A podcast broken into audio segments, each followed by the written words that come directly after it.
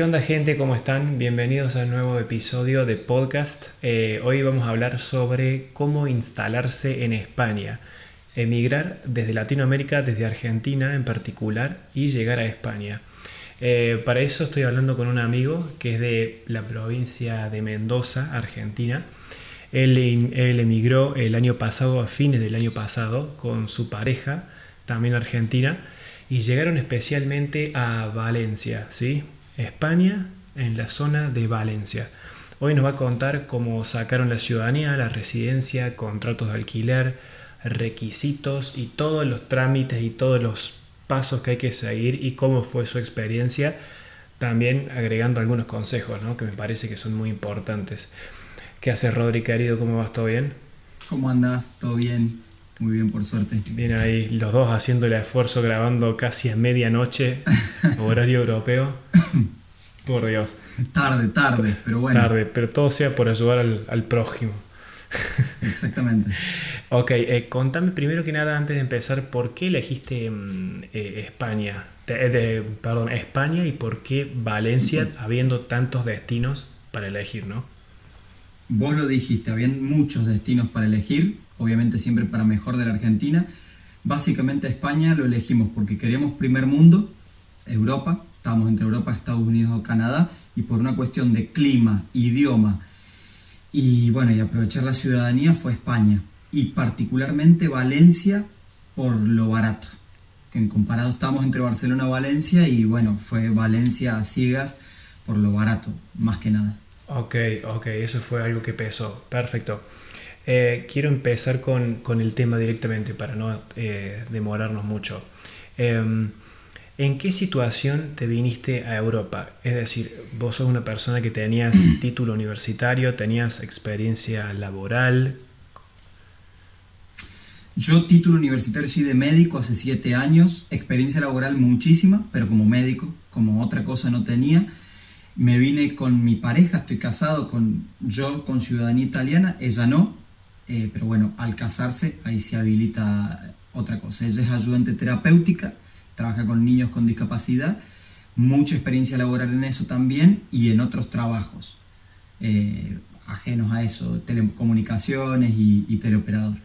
Ok, vamos con la parte más importante de todas. Em, ¿Cómo fue este proceso de obtener la ciudadanía y obtener todos los visados y las cosas para que te aprueben y poder mudarte legalmente a España, no? Esto es un poquito largo, pero lo voy a resumir. Yo ciudadanía italiana tenía, ciudadanía italiana antes que nada, tenía desde hace bastantes años, por, bueno, por mi familia, por un abuelo, como la mayoría de los argentinos, yo creo. Eh, eso no fue difícil para nada, yo tenía ciudadanía y tenía pasaporte. El tema de lo dificultoso era ella, para que ella quede legal como argentina. Nosotros optamos, habían dos vías, o casarse o hacer pareja de hecho. Básicamente es lo mismo, salvo que pareja de hecho te habilita estar solamente en una provincia legal. Ejemplo, Valencia. Si nos queríamos mudar a Barcelona, que está tres horas, teníamos que hacer de vuelta pareja de hecho. Era un trastorno, la verdad, pudiéndolo solucionar muy sencillo como el casamiento. Eh, el casamiento lo hicimos en Argentina. Conviene muchísimo más hacerlo en Argentina. Lo hicimos en Argentina. Ese casamiento se inscribe en el consulado italiano, bueno, de Mendoza en este caso Ahí mismo vos llevas el acta de matrimonio, se lleva siempre, como todo lo italiano, se lleva traducida y apostillada para darle carácter internacional.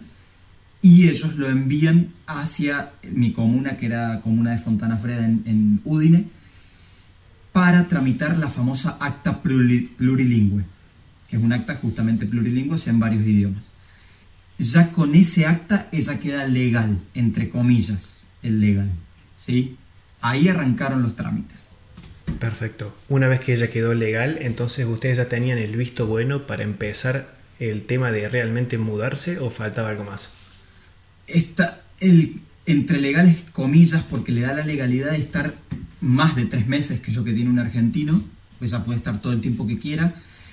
Ella podía ir sin pasaje de vuelta, cosa que nosotros nos mudamos en plena pandemia y te exigían pasaje de vuelta, ya podía ir con solo pasaje de ida, pero no podía trabajar había que hacer algunos chimis, ahí, que ahora les voy a contar. Bien, eh, bueno, nos llega el acta plurilingüe esta, eso nos, básicamente hay que bombardear a la comuna tuya, obviamente en italiano, eh, hasta que te responde una persona y te la envíe. Es un acta, es un papel plurilingüe porque está en varios idiomas. Eh, predomina el francés, aunque es italiano, pero bueno, predomina el francés. Eh, y ya, bueno, ya teníamos pasaje, teníamos todo. Nosotros llegamos acá el 4 de enero del 2021. Se nos había cancelado varias veces el vuelo. Al ingresar acá, acá es la parte media tediosa. Yo tenía todo. De hecho, yo me traje un papel que se llama NIE, N-I-E, de número de identidad extranjero, que es lo que habilita un comunitario, el papel que tiene que tener un comunitario que vive, no en Italia en este caso, que vive en España, ¿sí? Bien, ese papelito por suerte me lo había traído yo tramitado por el Consulado Español de Mendoza. Se tramita por el Consulado Español porque es un papel para vivir en España, por supuesto. Me lo he traído yo ya, entonces había avanzado muchísimo. Es un papel sencillo de hacer. Acá yo tenía que ese papelito, que es una hoja A4, hacerlo certificado original, certificado eh, definitivo, que se llama certificado de Unión Europea o certificado de residente o NIE verde, son todos sinónimos. Son todos pasos, eslabones que hay que ir haciendo uno por uno para que ella quede legal. Nosotros lo hicimos por solvencia económica, que había que demostrar básicamente un seguro privado español sacado acá, sacamos MAPFRE, sacamos los dos el mismo. Te piden sin carencias y cinco pagos, que es que te cubra básicamente todo. Eh, me pedían el certificado de unión residente este mío, me pedían el acta plurilingüe, eh, requisito primordial, bueno, y la solvencia económica, que era de 5.500 euros para mí. Eh, ese fue el gran primer... Eh, ahí yo te voy a mezclar con el empadronamiento porque es otra cosa, va aparte, si no se va a hacer mucho quilombo. Ahí me dan el certificado de Unión Europea mío, a mí la verdad que no me costó, entré y salí de la comisaría. Y ya con eso pudimos tramitar el famoso TIE del extranjero, eso es el papel que tiene que tener el extracomunitario, o sea, el no europeo que se llama tarjeta de identidad extranjera. Es prácticamente lo mismo, pero le ponen otro nombre para no confundir tanto. Ahí ya ese fue el único que decidimos hacer con gestor. Pagamos un abogado, un gestor, eh, nos salió 300 euros. La verdad que lo que es costo-beneficio es enorme, porque el gestor, bueno, teníamos todos los papeles que pedían el seguro privado, el acta plurilingüe, el certificado Unión Europea mío, que por eso digo son eslabones que hay que tener, y la solvencia económica. En este caso, ya solvencia económica, el Estado español pide que yo, europeo, me haga cargo de ella, o no me haga cargo, pueda demostrar dinero para que ella no quede en la calle, básicamente. Ahí son 9.500 euros, por ley. De ahí en más lo que te pide la gente es otra cosa.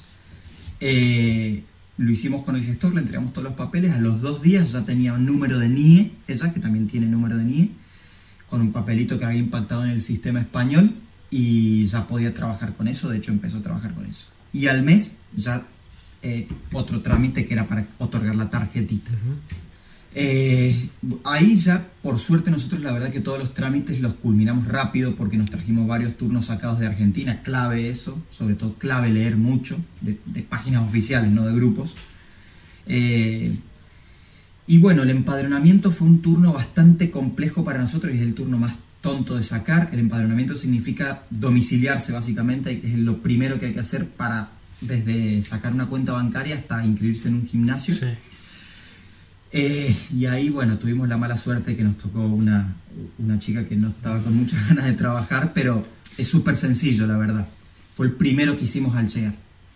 Porque para el certificado de Unión Europea mío me pedían estar empadronado, obviamente, que figure en el sistema de Valencia. Claro. Pero básicamente esos fueron los papeles. Eh, no hay mucha vuelta que darle. Creo que es más complejo lo que se hace una persona en la cabeza que lo que son los trámites. Si están bien orientados, no debería por qué ser complejo. Perfecto. El tema tiempos, que suele ser siempre un, em, una de las desventajas a la hora de encarar un, trámite como estos, ¿no? que tiene que es un trámite serio, que te, te implica muchos requisitos y organización. ¿Cómo manejaste el tema tiempos? Eh, ¿Hubo alguna, alguna contra? ¿O ¿Cómo fue? Tema tiempos, te voy a explicar lo que hicimos nosotros y te voy a explicar lo que ha salido en vigencia ahora, ahora súper fresco. Lo que hicimos nosotros básicamente fue sacar, a ver, lo que te resta tiempo son los turnos, que por suerte Valencia los tiene medianamente pronto los turnos. En Barcelona es imposible conseguir un turno, pero bueno, Nosotros nos trajimos un par de turnitos con anticipación y otros los sacamos acá de una semana para la otra por factor suerte, no, no hay otra. Es suerte y sacar con anticipación. Pero fuimos sacando los turnos, como te digo, en dos semanas terminamos todos los trámites nosotros. Es clave sacarse el certificado digital, que es como una personificación digital. Te hacen básicamente una firma electrónica y vos podés hacer documentos desde la computadora, sin eh, personarse en, una oficina. Y eso es clave porque avanzas mucho, avanzas el padrón, avanzas la seguridad social, eh, avanzas muchísimos trámites con un solo clic. Y lo que te decía al principio, que ha cambiado ahora, los tiempos yo creo, y me, canso de aconsejar muchos amigos que se mudan, eh, han cambiado muchísimo los tiempos de ciudadanía. Antes, probablemente vos y yo, que nos la, tenemos hace mucho, hay personas que han estado 11 años, 15 años para tramitar la ciudadanía italiana. Ah, la mierda. Lo normal era entre 4 a 5 años, lo normal, hasta hace unos meses. Hoy en día, no sé si fue la pandemia o qué, pero se las están dando en un mes. O sea, trámite iniciado desde cero, se la están dando en un mes. Y creo que es el trámite gol al ángulo que hay que hacer la ciudadanía. Obvio. Eh, lo primero, el resto son trámites que tarde o temprano los hacéis. Y de hecho unos amigos iniciaron la ciudadanía italiana ahora hace, bueno, un mes y medio atrás y ya la tienen. O sea, por eso te digo, eso es algo recién sacado del horno. Viste que hay mucha gente que decide hacer la ciudadanía italiana o mm, tramitar la ciudadanía española donde sea acá en Europa y no en Argentina porque dicen que los trámites son mucho más veloces, que es todo mucho más ágil el sistema. Sí. ¿Eso es verdadero o falso? Y yo creo es verdadero, es verdadero. Sí, te iba a decir que no, pero es verdadero. A ver, si uno se va a, a tramitar la ciudadanía, o era verdadero, si uno se va a tramitar la ciudadanía italiana a Italia, te estoy hablando antes de que te diga esto. Se dé cuenta que yo nunca te conté que sale rápido. Antes tardaba, depende de los papeles que uno tenía, depende si era mujer o si era hombre, tardaba años, muchos años realmente. Lo más suertudo que podías tener era dos años, tres años. Pero si te ibas a Italia, en tres meses aproximadamente vos tenías la ciudadanía, de cero. Entonces era mucho más rápido en Italia. Pero hoy en día la verdad que más rápido que un mes no creo que exista. No, no, eso es un montón, es, es, velocísimo, re rápido. Velocísimo. Eh, tengo una pregunta, porque por ahí uno se suele perder cuando uno, cuando vos estabas explicando esto y por más que sea súper detallado, ¿me podrías nombrar tipo los pasos que uno tiene que hacer si se quiere ir a vivir a España, es decir, en cuanto a requisitos y orden de trámites? Sí, sí. Primero, te hablo por una persona, de una sola persona, y después te hablo con, en pareja. Una persona, hagamos de cuenta que me vengo yo solo, que tengo ciudadanía. Primero y principal, y no venirse sin ciudadanía. Española, italiana, suiza, la que quieran, pero europea. Segundo, para vivir en España, por supuesto. Turno para el certificado digital, sacado desde Argentina. Es un turno sencillo. Tercero, NIE. NIE. Provisorio o definitivo de una, eso lo podés hacer como vos quieras. Si podés provisorio desde Argentina, mejor. Cuarto sería NIE definitivo en España. Perdón, perdón, antes de ese, empadronamiento. El primero que hay que hacer en España es empadronamiento. El segundo que hay que hacer es cuenta de banco, sacarse una cuenta de banco. El otro, NIE definitivo. Y listo. Ahí ya no, no hay más trámites para una persona que viene con ciudadanía europea. Bien. Em, ¿Y alguien que viene sin ciudadanía europea? Ahí hay alguien que viene sin ciudadanía europea. Si se viene solo, por ejemplo, si ella se hubiese venido solo, si Leonela se hubiese venido sola, con pasaporte argentino, era, te diría, prácticamente imposible quedar legal. Claro. A ver, hay casos, hay casos, pero yo no lo aconsejo para nada, porque no te toman de ningún laburo realmente. No, tal cual. Aparte quedas muy marginado del sistema. El tema de abrir una cuenta bancaria, el tema de querer comprarte algo en cuotas, lo que sea, no podés tampoco. Em, eh, la verdad que te queda... Yo creo que es un último recurso que uno utiliza si realmente está muy necesitado. Muy, exacto. Si estás muy mal en Argentina, y aún así, mira, eh, vos lo dijiste, hoy en día las los bancos no te abren cuenta bancaria siendo argentino. Leonela le costó un montonazo y, eso que estaba casada conmigo. eh, porque Argentina ha entrado en un grupo, para los bancos, ¿no es cierto?, en un grupo de países de riesgo, que son 5 o 6 hoy en día. Entonces, básicamente, no te abren la cuenta si vos sos argentino. Claro. Eh, eh, es súper difícil si no te venís con una ciudadanía o con una legalidad. Muchos dicen, bueno, me voy con un trabajo desde Argentina. No te contrata nadie, la verdad. Tenés que ser súper cualificado en algo que no haya un español o dedicarte a sistemas. Que sí, en sistemas sé que contratan gente a lo loco, pero el resto, la verdad que tenés que ser muy suertudo, muy hábil eh, en lo que haces. Bien, entiendo. Tengo una pregunta, volviendo un poquito atrás. Hablaste de, me marcaste una diferencia entre empadronamiento y residencia, ¿no? No, empadronamiento significa, se lo tiene que hacer todo el mundo el empadronamiento. Todo el mundo es, es una obligación, es gratis, es un trámite gratis 100%, y se lo tiene que hacer desde un europeo a un no europeo. Eso significa domiciliarse. Okay. Básicamente fijar un domicilio en Valencia, en Barcelona, en donde sea. Es lo primero que hay que hacer porque te lo piden para la mayoría de los trámites. No puedes ser un NN. Bien. ¿Sí? Bien. Y certificado de residencia, eso es lo que hay un juego de palabras y se confunde la gente.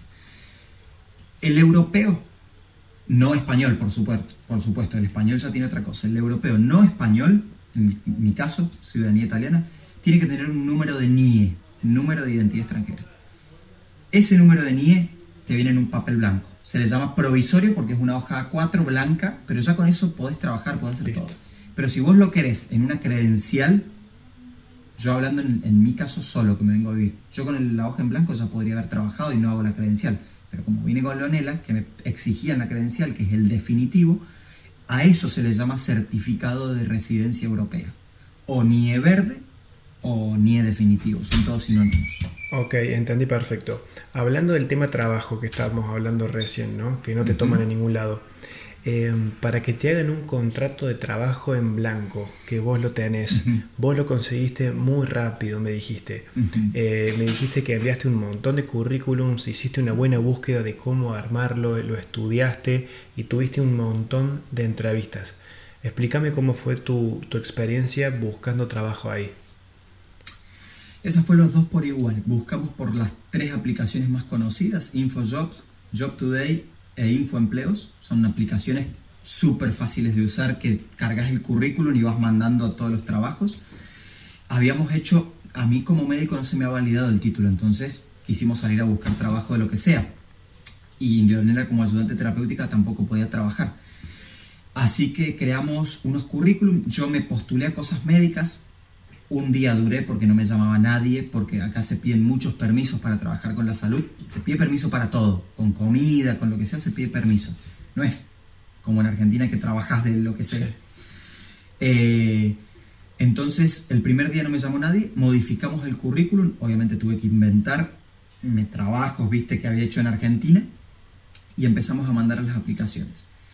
Nos empezaron a llamar muchísimo obviamente algunos trabajos feos, otros trabajos no tan feos. El trabajo feo le llamamos nosotros el autónomo, que es que vos tenés que básicamente ser monotributista y pagarte tu colegiación.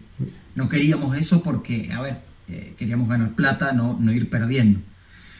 Eh, te van haciendo entrevistas, son bastante eh, severos con las entrevistas, te hacen varios pasos de entrevistas, obviamente depende del trabajo, pero los trabajos serios suelen tomar cuatro pasos de entrevistas te suelen hacer juegos psicológicos, que están buenos, la verdad que están verdaderamente buenos.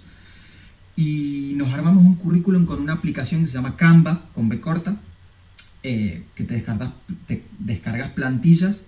nosotros habíamos averiguado que el currículum acá se usa mucho en una sola carilla, no se usa más el currículum argentino block de hojas, una sola carilla, una foto que no es una foto carne, es una foto más informal, como sonriendo, incluso hasta posando hemos visto tipo modelo, eh, y poner los últimos tres trabajos que hiciste.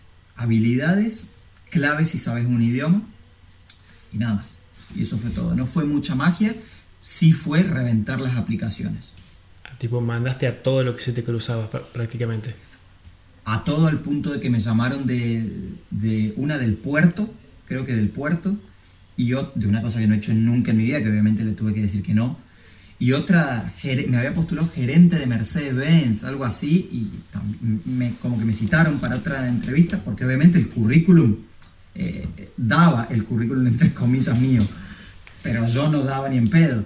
Así que les tuve que pedir perdón, que no, que me había confundido en, postularme a la propuesta esa. Por curiosidad nada más, ¿qué habías puesto que hiciste que no hiciste en realidad? Yo he puesto que hice eh, que trabajé en una empresa de teléfonos, clave poner un trabajo de teleoperador porque es lo que más hay. De teleoperador de cualquier cosa es lo que llueve acá. Y en cualquier lugar, calculo, de Europa. Puse que había trabajado en Claro, creo. Claro, la empresa de celulares. Después puse que había trabajado en una casa de deportes, que puse Adidas. Y después puse eh, que había trabajado en una casa, ahí yo creé como que era dueño en Argentina de una casa de insumos médicos y ortopedia. Y ahí fue, hice un juego porque si me preguntaban cualquier cosa de eso, yo me sé defender muy bien, porque es de salud. Entonces metía lo que es gestión comercial y la salud. Con eso lo creé un montonazo, porque me preguntaron muchos y me sabía defender súper bien, me sentía muy cómodo en ese, en ese terreno. ¿Qué pasaba si te pedían, por ejemplo, las referencias a la, a la empresa de Adidas, si llamaban ahí? Cagaba fuego ahí. Eh, la verdad que... Es un riesgo. Sí, es un riesgo. No nos pidieron nunca referencias, salvo a Leonela de un solo trabajo. Le pidieron referencias eh, y le dio, obviamente, unas referencias. A ver, que ella tenía realmente un currículum real. Las referencias las tenía. Pero son referencias argentinas. Eh, no teníamos trabajos acá. Entonces como que... Pero no suelen pedir referencias, no suelen pedirse. Se manejan mucho con cómo te manejas vos. Ok, em, te pregunté el proceso de trabajo, de buscar trabajo, pero no te pregunté de qué estás trabajando actualmente. Contame eso. Los dos estamos trabajando en una universidad digital vendiendo maestrías, doctorados para América Latina en la Facultad de Medicina de la casualidad. Ok, perfecto. ¿Cuántas horas? Eh, remuneración si te animás o, Por supuesto. Entramos trabajando, puedes trabajar o cuatro horas o ocho horas, no hay ni menos ni más. Entramos trabajando los dos cuatro horas, de lunes a viernes el trabajo, y al ser para América Latina el horario suele ser de siesta tarde. Eh, la mayoría es home office, el trabajo es home office, súper piola el trabajo. Para cuatro horas el contrato es de 660 euros al mes más comisiones y las comisiones son bastante altas y son muy fáciles de llegar. De hecho, casi todo el mundo llega. Nosotros hemos llegado todos los meses, por ejemplo. Para que te des una idea, Leonela, eh, que trabaja ella así hace cuatro horas, de lunes a viernes, tiene su sueldo básico de 660 euros, pero con las comisiones suele llegar a 1000 euros. Y ha llegado a 1000, 1100 casi todos los meses. Yo estoy con 8 horas de trabajo, de lunes a viernes también, y el sueldo básico, bueno, es el doble, en vez de 660 es de 1000 no es el doble, pero es de 1200 y chirola. Y con las comisiones, eh, este último mes creo que llegué a 1800 por ahí. Bien, bien. Entonces, sí, sí, estamos cobrando súper bien para el trabajo que la verdad que no nos demanda nada neuronalmente. Claro. Eh, es la realidad. y es, es desde la casa, tomando mate, es muy piola. es re piola realmente. Sí, sí, sí. es re tranquilo. No digo Fernet porque no se puede. Eh, te quería preguntar algo más. Estuvimos hablando también eh, de unos consejos que vos leíste en unos grupos de Facebook. Contame de eso.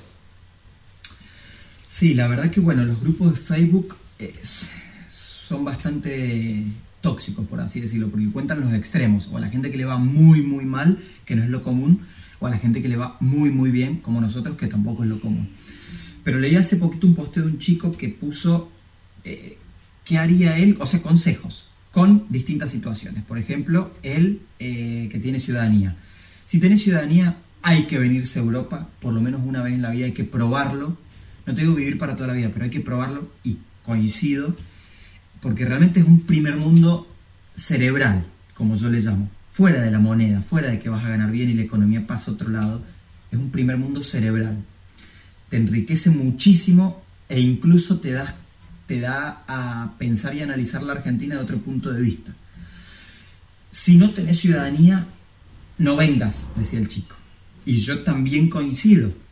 a menos que estés básicamente en una situación de pauperrimidad en Argentina. Eh, pero te, a ver, te atenés a que acá puede pasar lo mismo. Esos consejos y otros, sobre todo en La Plata. Hay gente que es muy kamikaze y se viene sin nada de plata y tiene que tener en cuenta que acá se maneja euro, allá peso. Uno no puede especificar, porque acá ganan en euros y, gastan en euros. Entonces, lamentablemente nuestra moneda, e, e, en el movimiento inicial, digo yo, es humo, es básicamente humo. Eh, hiciste una compra en súper y se te fue, no sé, 100 mil pesos argentinos. Y vos decís, ¿cómo puede ser? Es así. Estoy totalmente de acuerdo. El otro día estaba en una videollamada con un amigo y le, le dije, che, me compré, no sé, fui al súper, tenía hambre para una cena y gasté 10 euros. Y él agarra y me dice, 10 euros, boludo, para una cena. Y, y, lo empezó a pasar a pesos y no se quería matar, no podía creer. Yo le dije, eh, escúchame, yo la verdad que desde el, a los 10 días que pisé a Europa me olvidé por, por completo del peso argentino. Mi cabeza es en euros. Mi cabeza en función de euros no sé ni siquiera en cuánto está el peso argentino con respecto al dólar, que el dólar con el euro. O sea, mi cabeza ahora está formateada en euros y, y lo pienso. Totalmente. Pienso los pasajes en euros, pienso en los alquileres en euros, los gastos de, de, para salir afuera a tomar una cerveza y lo que voy a gastar para viajar el mes que viene en euros. No pienso ni siquiera en dólares. Totalmente. Y tus amigos te ven decir, uh, pero ¿qué te hace el canchero ahora que el europeo que vivís no conoces el peso argentino? Es que te tenés que acostumbrar porque, a ver, eh, yo cuando les digo lo que gastás de alquiler acá, que es lo más caro de Europa, de toda Europa, eh, claro, lo comparan, lo especifican, son como 150 mil pesos argentinos, pero en un sueldo español no significa no mucho. Te duele, no Obviamente te duele plata, tanto, no te duele. No te duele. No, no, no, no. No te duele. De hecho, no, no hemos gastado en algo que nos haya dolido. En nada hemos gastado que nos haya dolido. Eh, de lo básico hablando, ¿no es claro, cierto? Claro, claro. Eh, nada te duele. Aparte, creo que, creo que una de las cosas más importantes es que cuando venís acá, la libertad financiera la empezás a sentir. Yo, por ejemplo, si un día me, me, me pinta ir a comprarme ropa, me compro cinco remeras y dos pantalones, y, y, no lo voy a sentir tanto en el bolsillo como en Argentina, ¿sabes? Nunca en mi vida fui y me dije, bueno, hoy voy a dedicar a comprarme ropa. Y atrás me porque en Argentina te sale carísima esa cosa. Entonces, cuando vos hay, cuando, a, a, cuando llegas a este nivel económico que vos decís, no, no, no te estoy hablando de ganar 5 mil euros al mes, te, te estoy diciendo de ganar bien. Eh, y vos poder afrontar esa, esa, esa libertad y sentir esa, esa, capacidad de decir, hoy salgo a cenar a un buen lugar con mi pareja, con un sí. amigo, y no lo pensás dos veces y decís, mmm, pero el mes que viene no sé si llego. No, no, no, vas no. y gastas. No existe. No existe. Vas y decís, bueno, no tengo existe. que gastar, son 50 euros por persona, listo, lo gasto, una linda cena al mes o, o por Totalmente. semana. Y decís, listo, joya, me da placer. Entonces, a lo que voy con esto es que la libertad financiera es alcanzable y no hay que ratearse tanto porque hay, hay no. cosas lindas que no las hacías en tu país de origen, ahora las podés hacer y es el momento para hacerlo hay algo que, que a, a, mí me, y lo charlamos siempre con Leonela, que me duele un poco y me llena el alma otro poco por este lado. Por ejemplo, acá nosotros la heladera la tenemos siempre llena, y llena de cosas que no compramos en Argentina. Arándanos, frescos. Yo en Argentina ni sabía lo que era arándano, ¿me entendés? Yogur griego, eh, qué sé yo. Pastas permanentemente tenemos, salmón, pez espada, que en mi vida había comido pez espada.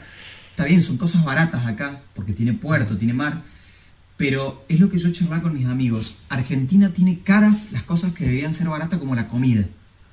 Eh, y tiene baratas pelotudeces como los cigarrillos. ¿Me entendés? Eh, ¿Qué sé yo?